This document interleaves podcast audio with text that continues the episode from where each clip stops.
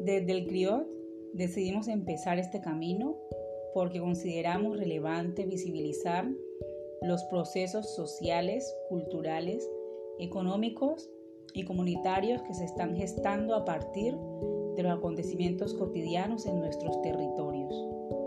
Porque visibilizando podemos narrar, escribir y contar esos silencios que se niegan a ser olvidados e invisibilizados.